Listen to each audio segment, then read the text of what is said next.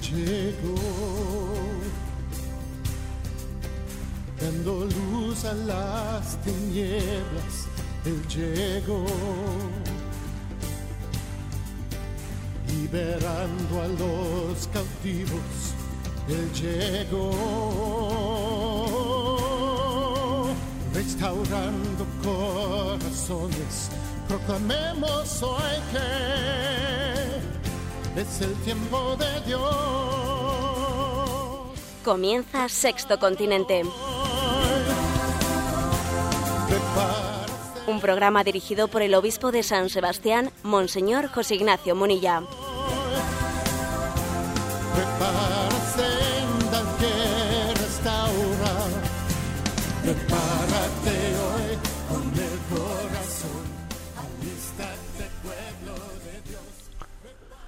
Un cordial saludo a todos los oyentes de Radio María. Un día más, con la gracia del Señor, vamos a realizar con vosotros, a compartir con vosotros este programa de Sexto Continente. Este programa en el que estamos rastreando la voz del Espíritu que se hace presente en medio de tantas voces, saber distinguir, como decía el Domingo del Buen Pastor, las ovejas son capaces de distinguir la voz de su pastor entre muchas voces. Así también entre tantas voces, entre tanto ruido por aquí y por allá, entra en esa inflación de palabra, ¿eh? palabra y palabra que existe, queremos distinguir cómo el Espíritu Santo está suscitando, está obrando. Pedimos la luz del Espíritu Santo para discernir, para discernir y ser capaz de decir una palabra de verdad, de orientación, que guíe nuestra vida al norte. Este es el espíritu de Radio María y este es el espíritu que queremos tener también en este programa de Sexto Continente. Algunos están de campaña electoral. Bueno, yo creo que Radio María en este momento está en una campaña que yo me atrevería a decir que es más práctica, más eficaz que la campaña electoral. Me refiero a la campaña de mayo de Radio María. Esa campaña de mayo que humildemente realiza Radio María pegando un impulso para su sostenimiento. Yo también quiero desde este programa aportar nuestro granito de arena desde Sexto Continente a la campaña de Radio María. Sabéis que las formas de poder echar una mano a Radio María pues pueden ser teniendo una cuota, eh, también yendo a, a, los bancos y pidiendo, preguntando por la cuenta de la asociación Radio María, ingresando un donativo llamando a Radio María por teléfono y realizando también pues una donación por teléfono si es complicado ir al banco. Bueno, pero en resumen, eh, frente a otro tipo de campañas que las respetamos, pero que francamente, no, pues también quiero que nuestra clase política tiene que entender que en una parte muy importante de la población no pues exista pues un, un, cierto escepticismo no un cierto escepticismo porque observamos que hay una falta de, de ideales claros. Desearíamos poder tener unas referencias en la vida pública más, más claras más determinantes que partiesen de unos principios no por desgracia creo que los católicos carecemos de esas referencias en la vida pública bueno, pues nosotros, como digo, creo que tenemos en nuestra mano eh, una campaña más práctica y la campaña que nosotros realizamos es la campaña del el mes de mayo de Radio María. Vamos a pegar nuestro impulso y ahora comenzamos el programa como acostumbramos, pues respondiendo algunas de las preguntas que hemos, que hemos seleccionado. Adelante desde Madrid, hoy nos las van a formular. Diego de Murcia nos pregunta, el 14 de mayo celebramos la festividad de San Matías. Me llama la atención el método que siguieron para escogerle como apóstol, sustituyendo a Judas Iscariote, el apóstol traidor. ¿Se sabe algo de por qué no se tomó en cuenta a alguien tan eminente como San Pablo como candidato a ocupar la plaza del apóstol número 12? Un saludo a todos y gracias por el programa. Sí, eh, lo que Diego nos comenta eh, está referido, quien lo quiera leer más despacio, al final del capítulo primero de los Hechos de los Apóstoles, se cuenta cómo San Pedro, y curiosamente fue San Pedro, el primero de los papas, quien pronunció un discurso en el que dijo, tenemos que sustituir a, Judas, al que fue traidor. El Señor eligió doce, uno se perdió, en este momento la iglesia que está sustentada sobre las doce columnas debe de suplir a, a Judas. Eh, bueno, yo subrayaría dos cuestiones que me parecen curiosas. Primero, ¿por qué no San Pablo? A ver, primeramente San Pablo, posiblemente su conversión todavía no había tenido lugar. Además, había una condición indispensable para poder ser, eh, elegido como el sustituto de Judas, que es haber convivido, haber convivido con Jesús y con los, los apóstoles. Es decir, eligieron entre unos candidatos que habían, eh, que habían convivido con Jesús. Los apóstoles han sido testigos de la resurrección. Y, San Pablo, digamos que vino en un segundo momento. Es verdad que le consideramos como un, eh, como un decimotercero, ¿no? Eh, pues apóstol, pero digamos que él no había convivido con Jesús. Y también me llama la atención la forma en la que se realizó esa elección. Había allí finalmente dos candidatos, Matías y José, llamado Barsabá. Y curiosamente, la forma de elegir fue orar y echar a suertes. Fíjate tú, eh, pues no fue Pedro el que dijo, voy a elegir yo, no, Pedro no eligió. No dijeron, vamos a echarlo a votos, no, no lo echaron a votos.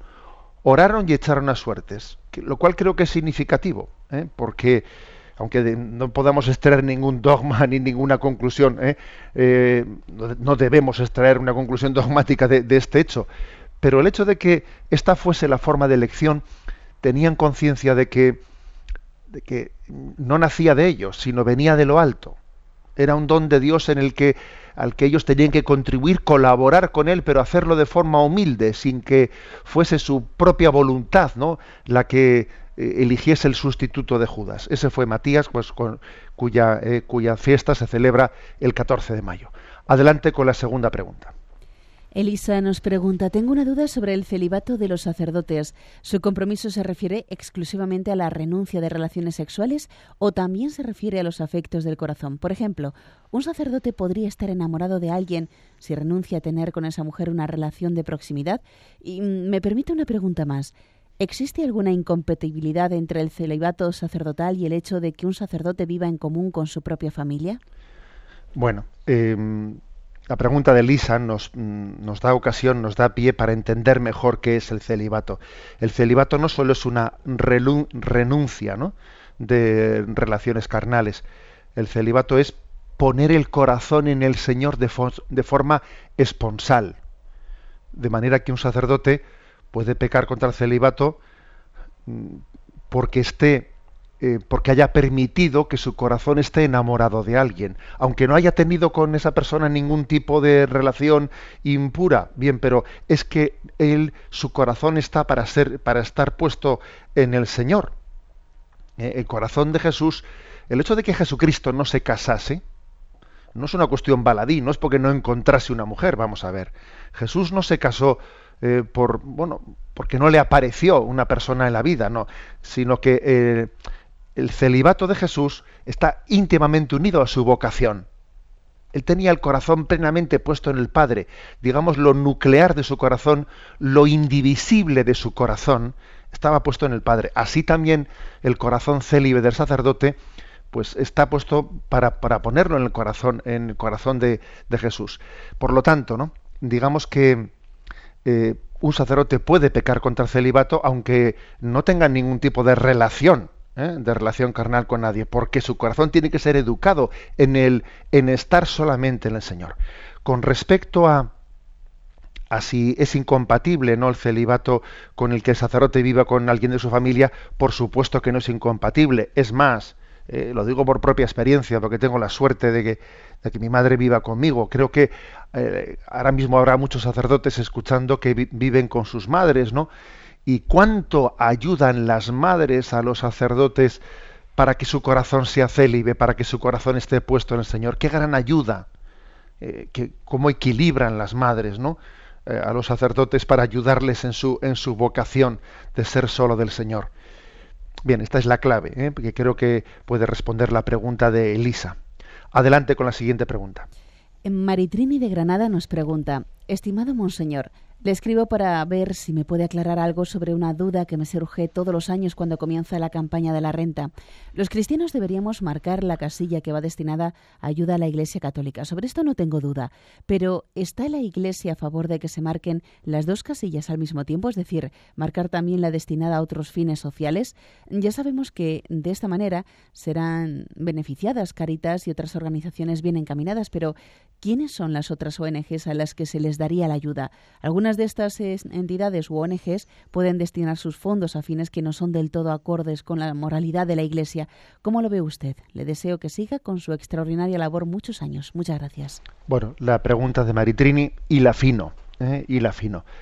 Eh, Sabéis que existe la posibilidad, eh, pues en la declaración de la renta en toda España, menos en Guipúzcoa, aprovecho para decirlo, porque la Diputación de Guipúzcoa así lo ha excluido, y aprovecho para reiterar esta denuncia, pero bueno, esto es una cosa muy particular de Guipúzcoa, entonces existe la posibilidad ¿eh? en, toda España eh, de, poder poner la, una X a la Iglesia, otra X a asuntos sociales, o las dos X a Iglesia y asuntos sociales. Si se ponen las dos X, eh, se está destinando no la mitad a cada uno, sino se está destinando el 0,7% a la Iglesia y otro 0,7% a asuntos sociales.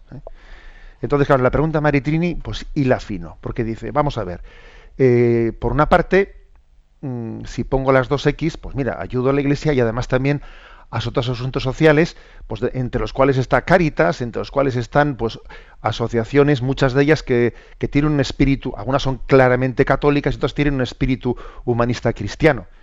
Pero el problema está que también dentro de ese grupo de otras, de otras eh, ONGs, también las hay quienes no tienen fines cristianos, incluso algunos contrarios, ¿no? Con lo cual uno al poner la X en otros fines sociales es difícil, o sea, no, puede discriminar el que a estas asociaciones sí y a las otras no.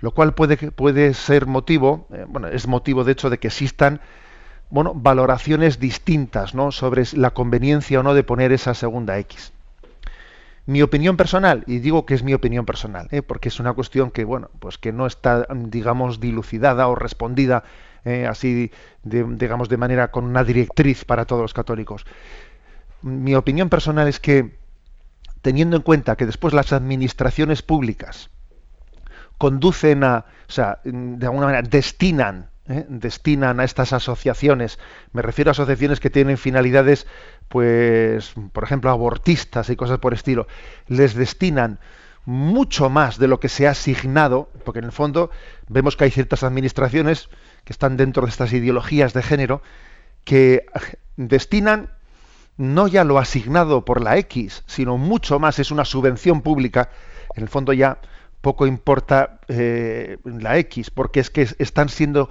ese tipo de asociaciones están siendo subvencionadas por encima de esa X, ¿no?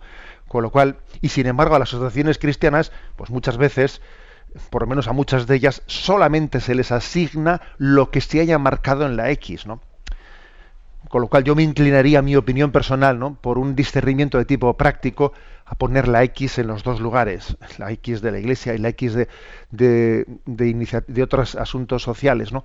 Porque, por la sencilla razón de que eso va a llegar ¿eh? a las asociaciones cristianas y a las que mm, y a las que van a tener o tienen unas finalidades no cristianas, aunque la X no se pusiese, el tipo de administraciones que hoy en día tenemos las están sobresubvencionando muy por encima de la asignación que les correspondería. ¿eh? Bueno, eh, esta es una interpretación personal, como digo, y, y Maritrini sabrá después ponerla en práctica.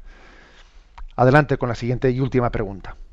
Pues entre todas las preguntas que nos han llegado sobre la polémica eh, habida por las declaraciones del doctor Luis Rojas Marcos, manifestando su voluntad de suicidio, seleccionamos esta de Emilia. Nos dice, me ha impresionado las palabras del doctor Rojas Marcos, ya que precisamente, como psiquiatra, trata a personas que no son felices y no disfrutan de la vida por su enfermedad, la afirmación favorable de este psiquiatra a marchar libremente de este mundo por no querer molestar a los demás es una falacia porque por esta vía la sociedad se encamina hacia un suicidio cuasi obligatorio. El jubilado y el anciano terminarán percibiendo que son una carga para los demás, de forma que el suicidio se presentaría como una forma generosa de dejar de ser una carga para los demás. Es terrible este engaño, nos dice Ellen, Emilia. Bien, la verdad es que eh, fue el programa anterior cuando yo eh, hice una primera denuncia de esa, eh, de esa entrevista que había realizado el doctor Luis Rojas Marcos, y por cierto que en un par de ocasiones me equivoqué y, en vez de decir Luis, Luis Rojas Marcos, me equivoqué y dije el nombre de Enrique Rojas, que es otro psiquiatra, pero francamente pues de una sensibilidad eh, contraria y además exquisita y que merece la pena leer sus obras. ¿no? Hay que distinguir muy mucho y claramente entre Enrique Rojas y Luis Rojas Marcos. Bueno, pues como digo, eh, hice una denuncia de unas declaraciones realizadas en la entrevista de Luis Rojas Marcos y después esta semana he tenido ocasión de publicar eh, un artículo que lo tenéis pues en las redes sociales y también está en la página la página personal eh, de un servidor en ticonfío.org, eh, que os lo voy a leer. Eh. El título del artículo es El suicidio de un psiquiatra. Y dice así. El pasado 9 de mayo, el psiquiatra Luis Rojas Marcos era investido como doctor honoris causa por la Universidad del País Vasco. Quien más, quien menos, deseábamos conocer más de cerca el pensamiento y el trabajo de este reputado profesional, quien fue el responsable de los hospitales públicos de Nueva York en plena crisis del 11S. La sorpresa ha sido mayúscula al comprobar que en la entrevista concedida estos días a Vocento, el doctor Luis Rojas Marcos ha manifestado pública y abiertamente su decisión de quitarse la vida, es decir, de suicidarse, cuando llegue el momento en que deje de sentirse feliz. He aquí algunas de sus palabras textuales. Seguiré mientras me vea activo, y el día que no me, no me sienta útil o que no esté contento, me voy al otro mundo. Si no voy a sacar a la vida un beneficio, no veo motivo para quedarme. El día en que esto sea irreversible, me iré de este mundo por mi cuenta. No me gusta dar la lata a nadie. Hasta aquí están sus declaraciones. En una primera aproximación a la realidad, pienso que un profesional de la medicina debe ser consciente de la repercusión que sus manifestaciones pueden tener en sus pacientes. Que un psiquiatra exhiba su proclividad a suicidarse cuando deje de sonreírle la vida es algo equiparable al médico oncólogo que anuncia su decisión de empezar a fumar puros habanos en caso de serle diagnosticado un cáncer de pulmón. ¿Con qué autoridad moral va a atender este psiquiatra a tantos pacientes que están en riesgo de suicidio? Es difícil imaginar una irresponsabilidad profesional mayor. Supongo que el doctor Rojas Marcos matizaría, arguyendo que hay que distinguir entre las diversas causas de suicidio, enajenación mental, crisis afectiva o simplemente una decisión libre y madura, que diría él, ante la falta de sentido de la vida. Sin embargo, la experiencia nos dice que quienes se juzgan a sí mismos como perfectamente equilibrados ya muestran por ello un cierto nivel de inmadurez o de desequilibrio. Detrás de la suposición de que somos plenamente dueños de nuestra propia vida se esconde un narcisismo latente. Cuando no somos capaces de asumir los límites de la propia existencia, nos volvemos unos perfeccionistas, maniáticos y caprichosos. Tenemos mucho que aprender del gran ejército de los humildes, de la gente humilde y sencilla, que sin tanta notoriedad, éxito o atractivo personal, sin embargo, se entrega en una vida aparentemente rutinaria, sin hacer ruido, pero siendo el auténtico motor de la sociedad. Paradójicamente esas personas no piensan en suicidarse y transmiten ánimo y alegría a los demás. Al leer las declaraciones de Luis Rojas Marcos me vino a la mente una de las intuiciones más repetidas de Joseph Ratzinger, nuestro querido Papa emérito. Decía él, un humanismo que da la espalda a la dimensión trascendente del hombre termina por convertirse en un antihumanismo. Podría parecer un poco una expresión exagerada, la del Papa emérito, pero así sucedió a lo largo del siglo XX y sigue ocurriendo ahora con el liberalismo y la ideología de género. Un humanismo sin Dios termina por aplastar la libertad humana. Por ello, invocar la libertad personal para suicidarse es como reivindicar el derecho familiar para acabar con la vida de los hijos. Claro que eso también ya está inventado. Y el problema radica en una profunda crisis de individualismo, en la que el hombre deja de comprender su vida en referencia a un proyecto comunitario, para pasar a ser un individuo que se presenta como único dueño de su propio destino.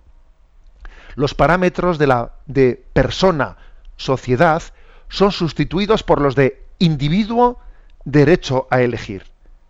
La libertad entra en claro conflicto con el bien común. Por su parte, el humanismo cristiano, más allá de los vaivenes del pensamiento filosófico, siempre ha mantenido que el concepto de libertad no puede desligarse del concepto de naturaleza y de nuestro compromiso social. No somos meros individuos, somos personas. Y no se trata de una mera disquisición de términos, ya que la relación entre los seres humanos forma parte de nuestra naturaleza. La persona humana trasciende más allá de sí misma, hacia el prójimo, hacia la sociedad, hacia la historia y hacia el mismo Dios. En nuestros días se reivindica una y otra vez el derecho a decidir, se dice. Se trata de uno de los falsos pilares del pensamiento políticamente correcto. Siguiendo el paradigma del racionalismo relativista, la libertad nada tiene que ver con la verdad, cuya misma existencia es negada. Estamos ante la ideología del inmanentismo radical, la reducción del hombre al individuo, la concepción de una libertad meramente cuantitativa.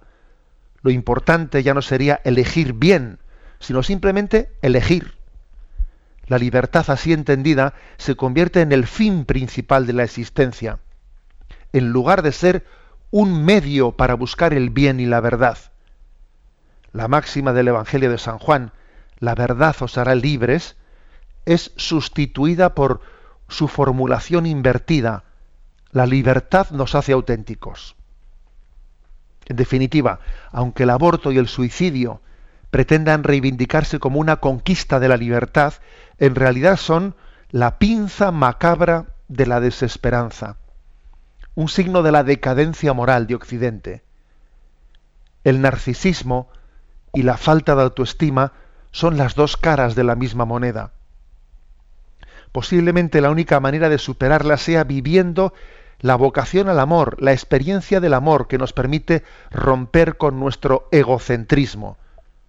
Solo cuando sabemos que venimos del amor y que volvemos a Él es cuando somos capaces de dar lo mejor de nosotros mismos con, desinterés y alegría, abrazando con decisión la rutina, el declive y las contrariedades de la vida.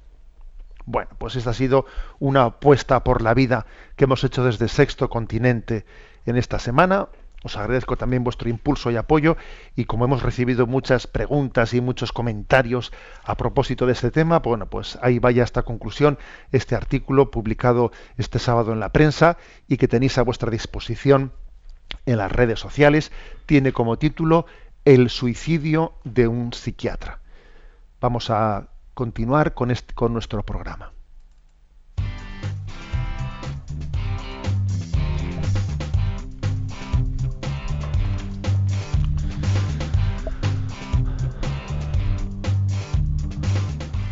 Repasando las redes.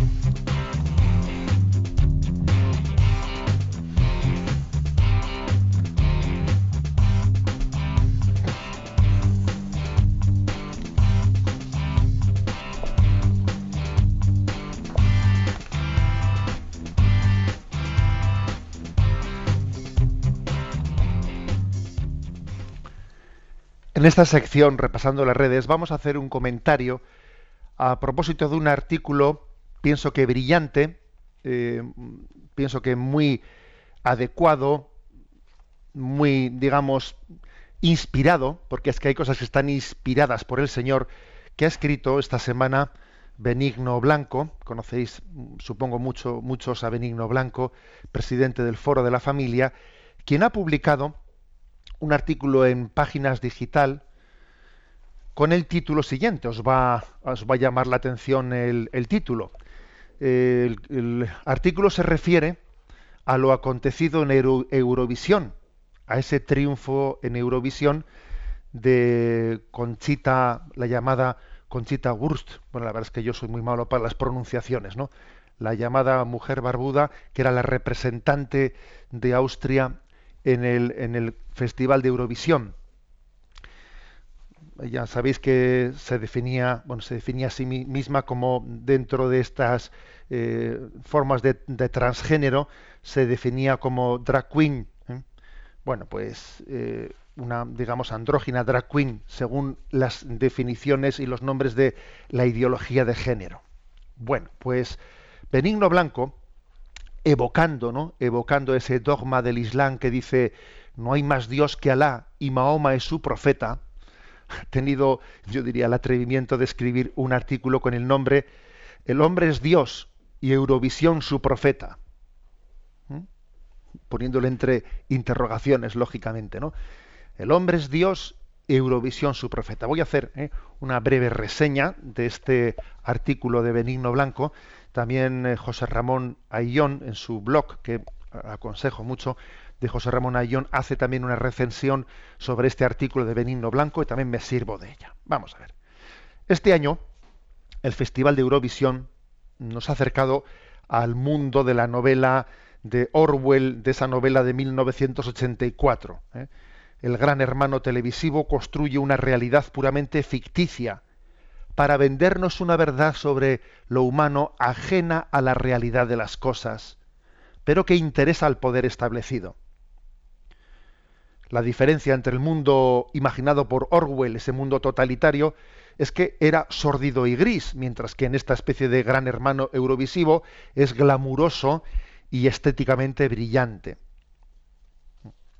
La gran semejanza es que en ambos casos la finalidad es destruir a la persona para garantizar el poder de las élites del momento. Eurovisión nos ha presentado a un personaje ficticio.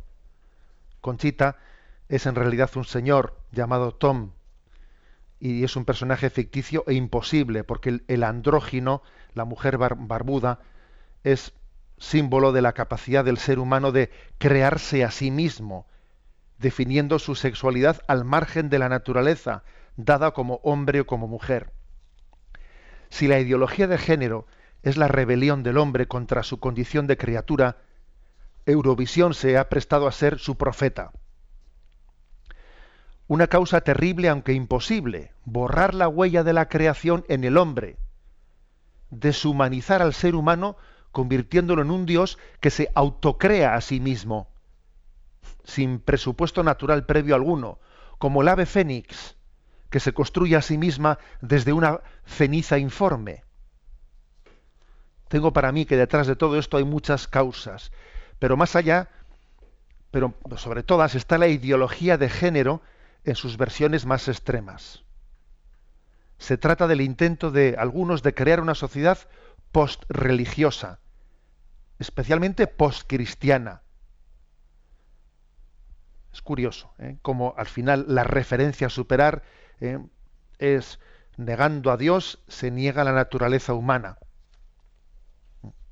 Se trata de querer, eh, querer acabar ¿no? con la Iglesia por la vía en un tiempo se quiso acabar con la iglesia, ¿no? Por la vía tradicional de la violencia.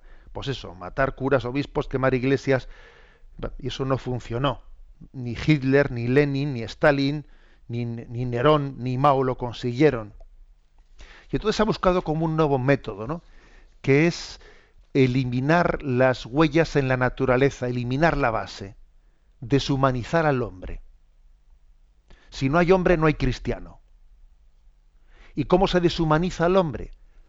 Destruyendo la imagen de Dios en el hombre, destruyendo la sexualidad. Y la estrategia es muy está muy bien pensada, ¿eh? Porque si no respetamos nuestra sexualidad, nuestra feminidad o masculinidad, renunciamos a lo que nos define como humanos, pues no hay otra forma de ser humano que ser hombre o ser mujer. Para ser ave fénix hay que renunciar a ser hombre o ser mujer. Ave fénix me refiero en, pues en esa imagen de que uno se hace a sí mismo de sus cenizas, como si las cenizas fuesen informes, ¿no?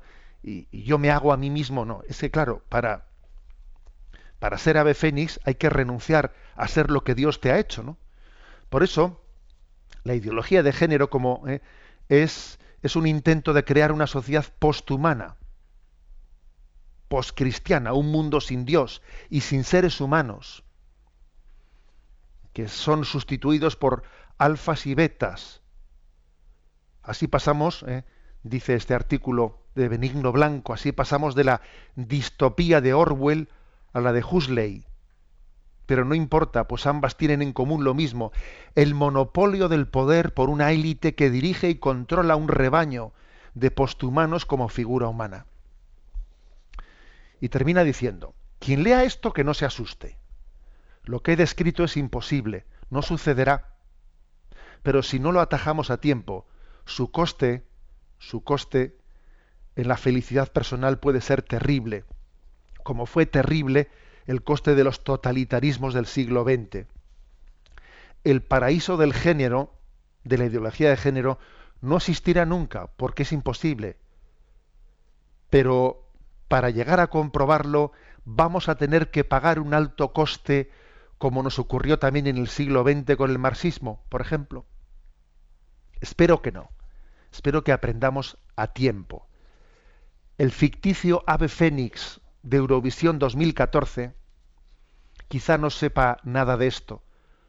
Probablemente esté a lo suyo, sin más, es decir, no juzgamos a las personas y posiblemente quien se ha prestado a hacer esto, él no es consciente de, esta estrategia que hay detrás de él. Pero en el juego global de la estrategia, este espectáculo que las televisiones europeas acaban de dar es una pieza más del puzzle ideológico de nuestra época, ante el que no podemos ni chuparnos el dedo, ni mostrar indiferencia si queremos ser actores responsables de una época. Bueno, como veis, un artículo profético, ¿eh? el de Benigno Blanco, que me parece que merecía la pena reseñar. El título también, la verdad es que el título de los artículos suele ser muy importante, ¿eh? porque, es, porque hoy en día necesitamos que nos enganchen, ¿no? Y el título del artículo, evocando ¿no? Esa, eh, ese dogma del Islam, es, lo repito, eh, el hombre es Dios y Eurovisión es su profeta. En una falsa pretensión denunciada por este artículo de Benigno Blanco. Bueno, eh, vamos conociendo lo que supone esta ideología de género. Por cierto, que la Comisión Australiana de Derechos Humanos pues ha hecho ha, elevado al Parlamento Federal Australiano pues un informe un informe sobre eh, el respeto a la, diversidad de género y ha definido en 20, en 20 las, las fórmulas, las, diversas formas de género. ¿eh?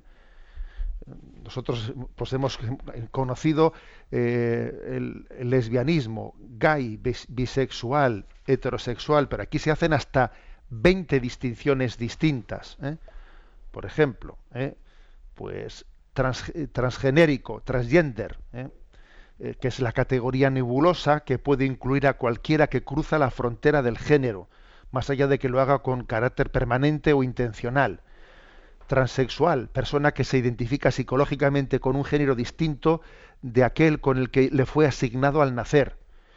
Intersex, ¿eh? término generado, general usado por una variedad de condiciones caracterizadas porque la persona nace con una anatomía sexual o reproductiva que no encaja con las típicas definiciones de hombre y mujer.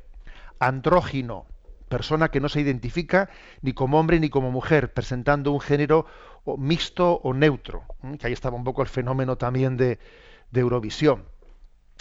Agenérico, eh, agender, eh, personas que, carece interiormente de género o de sentido de identidad genérica. Eh, drag king, persona que interpreta la masculinidad de manera teatral. Drag queen, persona que interpreta la feminidad de manera teatral. Eh, etcétera, etcétera, así hasta 22. He dicho 20, pero no, son 22 eh, sexos diferentes que puede tener el ser humano eh, según la Comisión Australiana de Derechos Humanos presentada en el Parlamento y que os podéis imaginar que la tenemos nosotros en el Parlamento Europeo, pero pasado mañana, vamos. Creo que la palabra última que podemos decir es, es claro, ¿no? Eh, cuando se apaga, ¿no? cuando hemos apagado la luz de Dios, entramos en una profunda crisis de identidad. Cuando el hombre da la espalda a Dios, no ve sino su propia sombra. Y, no se conoce. Y camina a tientas. O sea, eh, el, haber ¿no? negado la trascendencia del hombre ha tenido unas consecuencias muy graves y si en el siglo XX fue principalmente el marxismo ¿no? y el capitalismo, en este momento es la ideología de género la que es una especie de metástasis de la crisis del siglo XX. La crisis del siglo XX, eh, con esa lucha entre capitalismo y marxismo, tiene una metástasis. Cayeron los muros de Berlín y aquí tenemos una metástasis, señores, en la ideología de género, en la que la crisis eh, es ya más profunda, porque es una crisis de identidad, de no conocerse, de pretender hacerse a sí mismo, reconstruir negando la propia naturaleza humana. Y por cierto, una frase, una palabra, mejor dicho, de, discernimiento sobre cómo actuar ¿eh? frente a esto. Creo que es importante actuar con delicadeza, con delicadeza y al mismo tiempo con ideas claras. ¿no? Es importante que nos formemos bien ante este fenómeno de la ideología de género y tenemos que ser al mismo tiempo muy delicados. Yo me atrevería a hacer esto, la verdad es que Igual entiendo que lo que voy a decir puede tener opiniones distintas, pero me atrevería a decir que quizás la forma en la que la opinión pública ¿no? y los políticos de Rusia están reaccionando ¿no? frente a, la ideología de género, quizás no, no es la cristiana. ¿eh? En Rusia la verdad es que hay una, una, reacción muy fuerte contra la ideología de género. Incluso ha habido varios políticos que, que han anunciado la salida de Rusia de Eurovisión eh, ha habido en concreto uno que en el Parlamento ruso ha dicho esto ya es salvaje, ellos ya no tienen hombres o mujeres, tienen cosas. ¿eh? Eh, Rusia invierte un total de 40 millones de euros en Eurovisión y además tuvo que pasar por la humillación de que cuando salió pues el representante de Rusia en Eurovisión tuvieron que aguantar pitidos, etcétera, etcétera, ¿no? y están pues en Rusia muy ofendidos. Ahora bien, me atrevería a decir que la manera de reaccionar frente a la ideología de género no debe de ser una reacción visceral, como si, como si fuese una especie de asco, ¿eh? asco el que, el que nos estuviese haciendo reaccionar en contra. Creo que esa no es una reacción cristiana. ¿eh? Y es susceptible fácilmente de ser acusada de, homofobia. Creo que nuestra reacción tiene que ser una reacción en la que se sumen la misericordia a las personas y al mismo tiempo el criterio ético el criterio ético profundo. No podemos tener una reacción frente a la ideología de género basada en la visceralidad, la visceralidad que, que reacciona en contra, como si sintiese una especie de asco, de animaversión. No, no, no, no. Creo que, ojo, porque el demonio es capaz de intentar sacar su tajada de todos los lados. Nuestra reacción tiene que ser de amor, tiene que ser de misericordia y al mismo tiempo con un criterio ético inequívoco que, parta, ¿no? Parta de, de esa vocación del hombre al amor. Hombre y mujer los creó a imagen y semejanza de Dios. Bien, hasta aquí este comentario. Y no sé, pues quizás el programa de hoy va a ir un poco así con un tono muy musical. Vais a ver lo que, eh, lo que os ofrezco ahora. Os pido que lo escuchéis atentamente y luego vamos a hacer un, un comentario. su mille Gianni Morandi, Suor Cristina.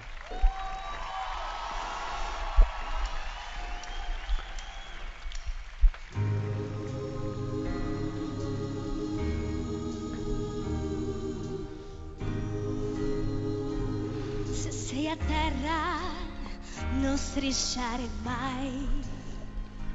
Se ti diranno sei finito, non ci credere devi contare solo su di te.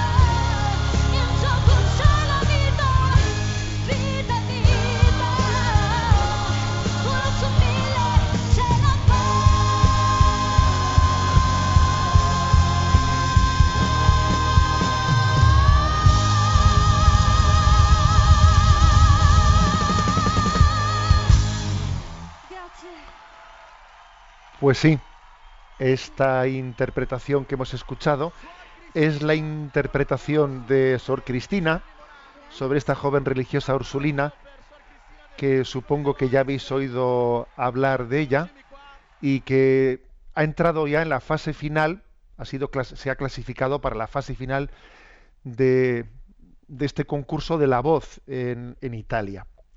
Mientras que ese psiquiatra, Luis Rojas Marcos, hacía una reivindicación del suicidio, mientras que en el Festival de Eurovisión se hacía una exhibición, del hombre pretendiendo construirse a sí mismo, ella ha cantado esta canción con la que se ha clasificado para la final, que tiene como título Uno entre mil. Es un canto a, a la esperanza en el hombre, el hombre que lucha por descubrir su camino y su vocación. Uno entre mil, dice, dice la letra.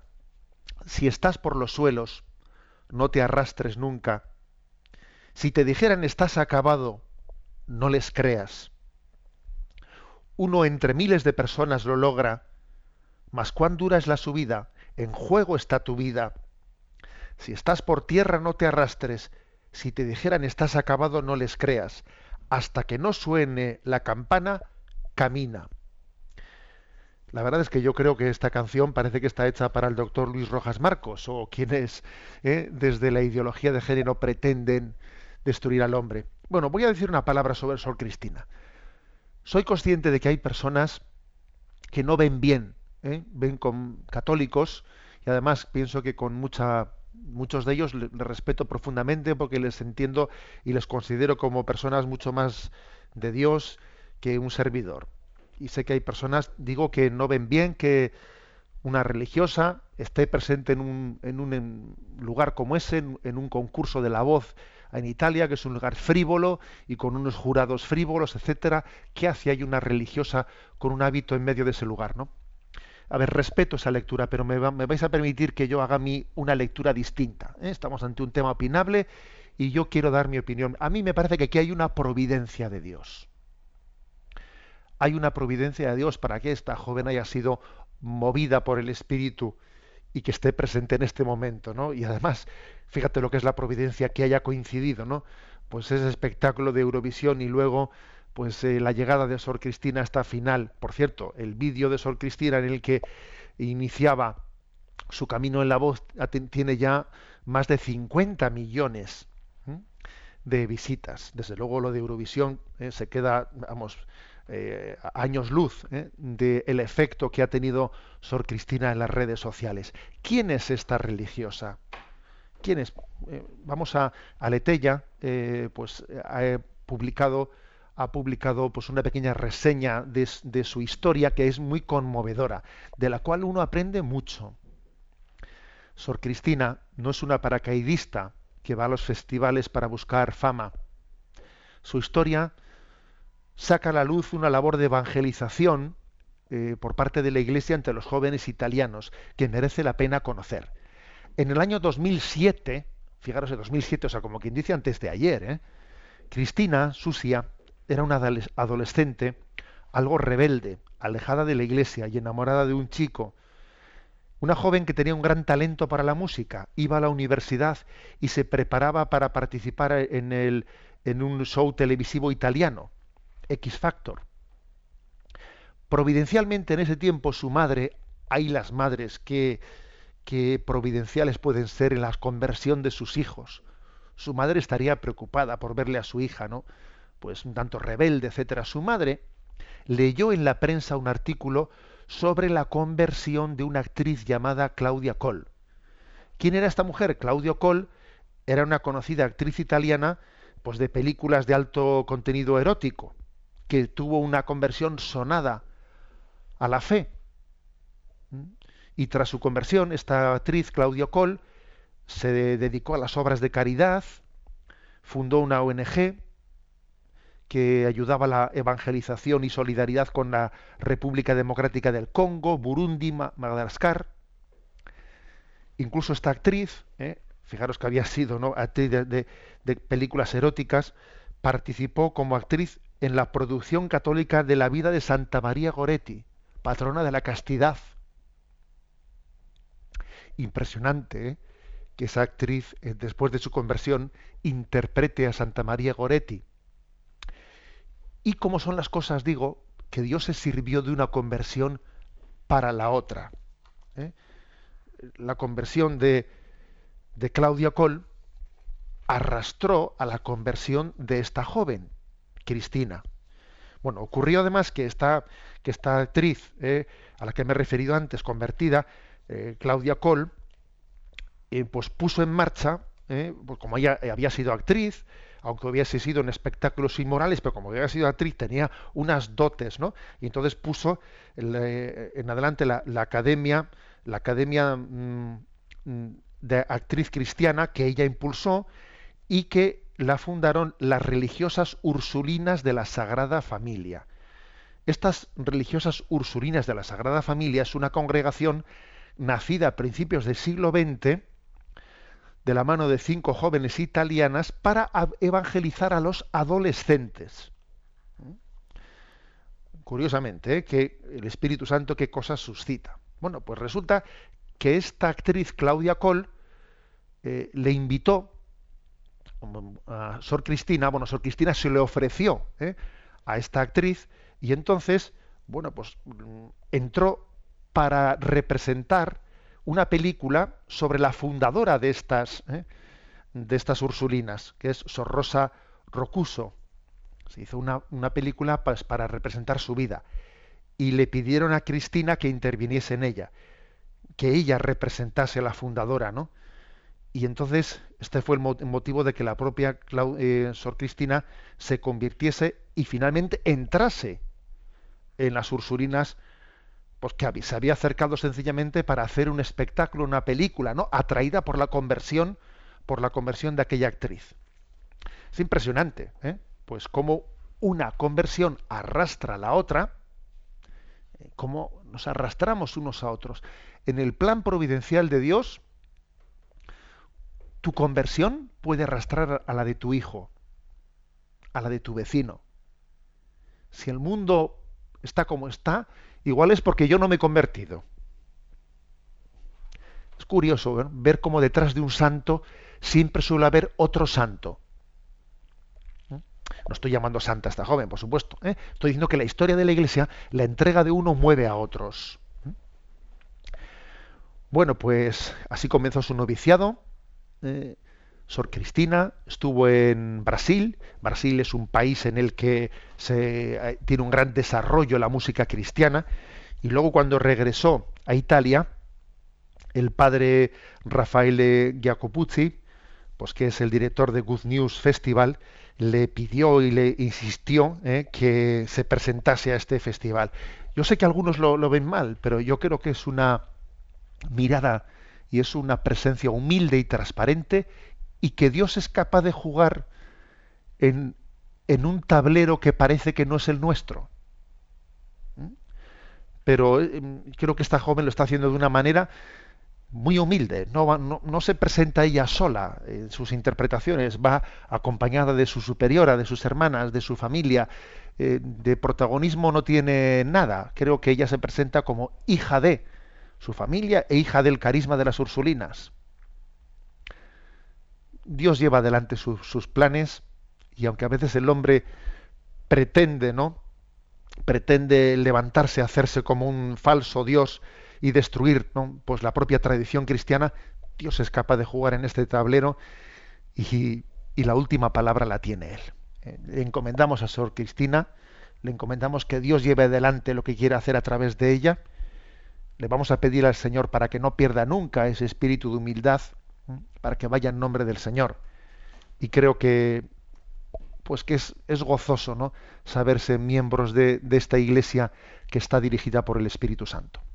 Bueno, en vez de poner la sintonía como correspondería ahora a la sintonía del, del próximo, del próximo apartado del programa, voy a poner la cuña, eh, la cuña de la promoción de esta campaña de mayo. Os pido que la escuchéis atentamente, porque estamos llamados los oyentes de Radio María a pegar nuestro empujón en la, campaña de mayo. Merece la pena Radio María merece la pena hacer el esfuerzo de sostenerla, porque creo que es como una objeción a la totalidad. Me refiero a objeción a la frivolidad, objeción, objeción al pues, a la politización. ¿eh? Yo, cuando alguien me pregunta a mí por Radio María, digo, mira, Radio María es eh, la rebelión eh, frente a más de lo mismo, es la objeción a la totalidad, es sentirse libre es poder sentirse libre para proclamar la palabra de Dios. Por eso merece la pena escuchar esta cuña y responder de la medida que nos sintamos llamados por el Espíritu. El Santo Padre Francisco nos ha recordado en su exhortación Evangelii Gaudium que los cristianos estamos llamados a llegar a todas las periferias que necesitan la luz del Evangelio. Y nos muestra a María como la misionera que se acerca a nosotros para acompañarnos por la vida, abriendo los corazones a la fe con su cariño materno. Esto es lo que intentamos aprender en la Escuela de María desde hace más de 15 años. Ser un instrumento de la Virgen para ayudar a la Iglesia en su misión apostólica. Personas que no pueden o no quieren oír directamente al sacerdote o catequista reciben la palabra de Cristo a través de la radio, que como Nuestra Señora en su visitación les transmite la alegría del Evangelio. En este mes, consagrado tradicionalmente a la Virgen, pedimos especialmente vuestra oración la dedicación voluntaria de quien pueda dar algo de su tiempo y el donativo, pequeño o grande, de quien quiera contribuir a seguir extendiendo las ondas evangelizadoras de Radio María por España y el mundo entero. ¿Quieres ayudarnos? Puedes informarte de cómo hacerlo llamando al 902-500-518. Muchas gracias a todos y que Dios os bendiga. Radio María, 15 años contigo.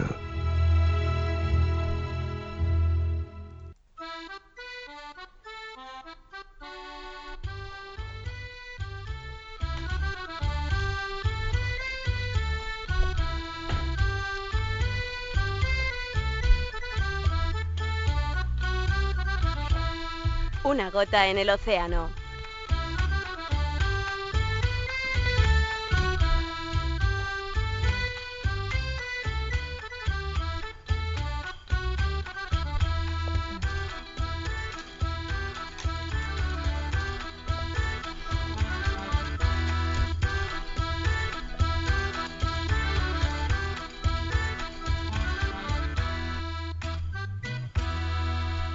Que sí, que sí, que lo voy a explicar, porque hay muchos oyentes que me han dicho esta semana por las redes sociales, pues cuando sabemos colgar un, un, un, mensaje diario, muchos oyentes me han dicho, pero ¿nos podría usted explicar qué quiere decir ese mensaje que colgó esta semana, esa frase de Mafalda, eh, Mafalda que dice, a medio mundo le gustan los perros, pero hasta el día de hoy nadie sabe qué quiere decir guau. Bueno, yo entiendo que así leída la frase sin más, diciendo, pero bueno, este obispo, ¿qué está queriendo decir con esta frase? ¿Eh? La repito, frase de Mafalda. A medio mundo le gustan los perros, pero hasta el día de hoy nadie sabe qué quiere decir guau. Bueno, pues esa frase así provocadora, en primer lugar también yo creo que una de las razones de ser de este género de expresión de Twitter y Facebook es ser un poco provocativo, en el sentido de hacer pensar, ¿eh? hacernos, hacernos cuestionar. Yo he acompañado esa frase de una, una, imagen, siempre la imagen intenta dar una pista de lo que queremos decir, ¿no? Una imagen de, del Papa Francisco diciendo no a lo políticamente correcto. Porque es verdad que existe en, nuestro, en nuestros días pues una, una dictadura de lo políticamente correcto y todo el mundo tiene que decir lo que está bien visto decir y nadie se puede mover de la foto. Hay un pensamiento único, hay una especie de pensamiento único fuera del cual como te muevas, pues eres un carca, un retrógrado, un no sé qué, un no sé cuántos. ¿eh? Y por eso creo que, esa, que con ese estilo de Mafalda, diciendo, mira, a medio mundo le gustan los perros, pero hasta el día de hoy nadie sabe lo que quiere decir wow, creo que detrás de esa frase irónica pues esconde una crítica a que estamos, eh, estamos dando la razón, ¿no? Dando la razón a lo políticamente correcto sin que seamos capaces de razonarlo. O sea, sencillamente porque, porque es lo que se lleva, sencillamente porque es lo triunfador, sencillamente porque para no ser criticados, pero no tenemos razones para sustentarlo y afirmarlo. Es el miedo a moverse de la foto el miedo, el miedo a que tú salgas de la foto movida. No, hay una gran dictadura latente, hay una dictadura latente en esta sociedad que se considera liberal, paradójicamente, ¿no? Hay una dictadura latente. El hecho de que uno se atreva a decir, pues, pues, me, pues me parece que, o sea, opino y lo hago con libertad, que hay muchos, eh, que hay muchos, muchas tomas de postura, ¿no? Pues en lo que vemos que son los medios de comunicación mayoritarios, hay una, hay una auténtica, uno se asoma por la noche a la televisión, a la televisión y ve los programas de frivolidad tan, eh, tan increíbles que hay, ¿no? Y, que tienen una, un éxito de audiencia tremendo, ¿no? Eh, pues toda esa especie de grandes hermanos, etcétera, ¿no? Y entonces se da cuenta de que, de que existe una falta de capacidad crítica y creo que también el cristianismo, el bautismo nos ha hecho profetas. Y la actitud, el ejercicio del profetismo consiste en saber moverse de la foto, en ser libre, en decir negro cuando es negro y decir blanco cuando es blanco. Creo que esta expresión, ¿no? Pues, eh, muchos de vosotros me habéis preguntado por ella y bueno, pues es de estas cosas que, que uno lanza, ¿no? Unas pequeñas piedritas que lanzamos pues para mover un poco el agua, ¿no? Y para que moviendo el agua del estanque pues podamos, ¿no? También tener peces vivos, porque el agua estancada al final pues, hace que el agua mate los peces. El agua tiene que ser viva para que los peces tengan vida. Me despido de todos vosotros con la bendición de Dios Todopoderoso, Padre, Hijo y Espíritu Santo. Alabado sea Jesucristo.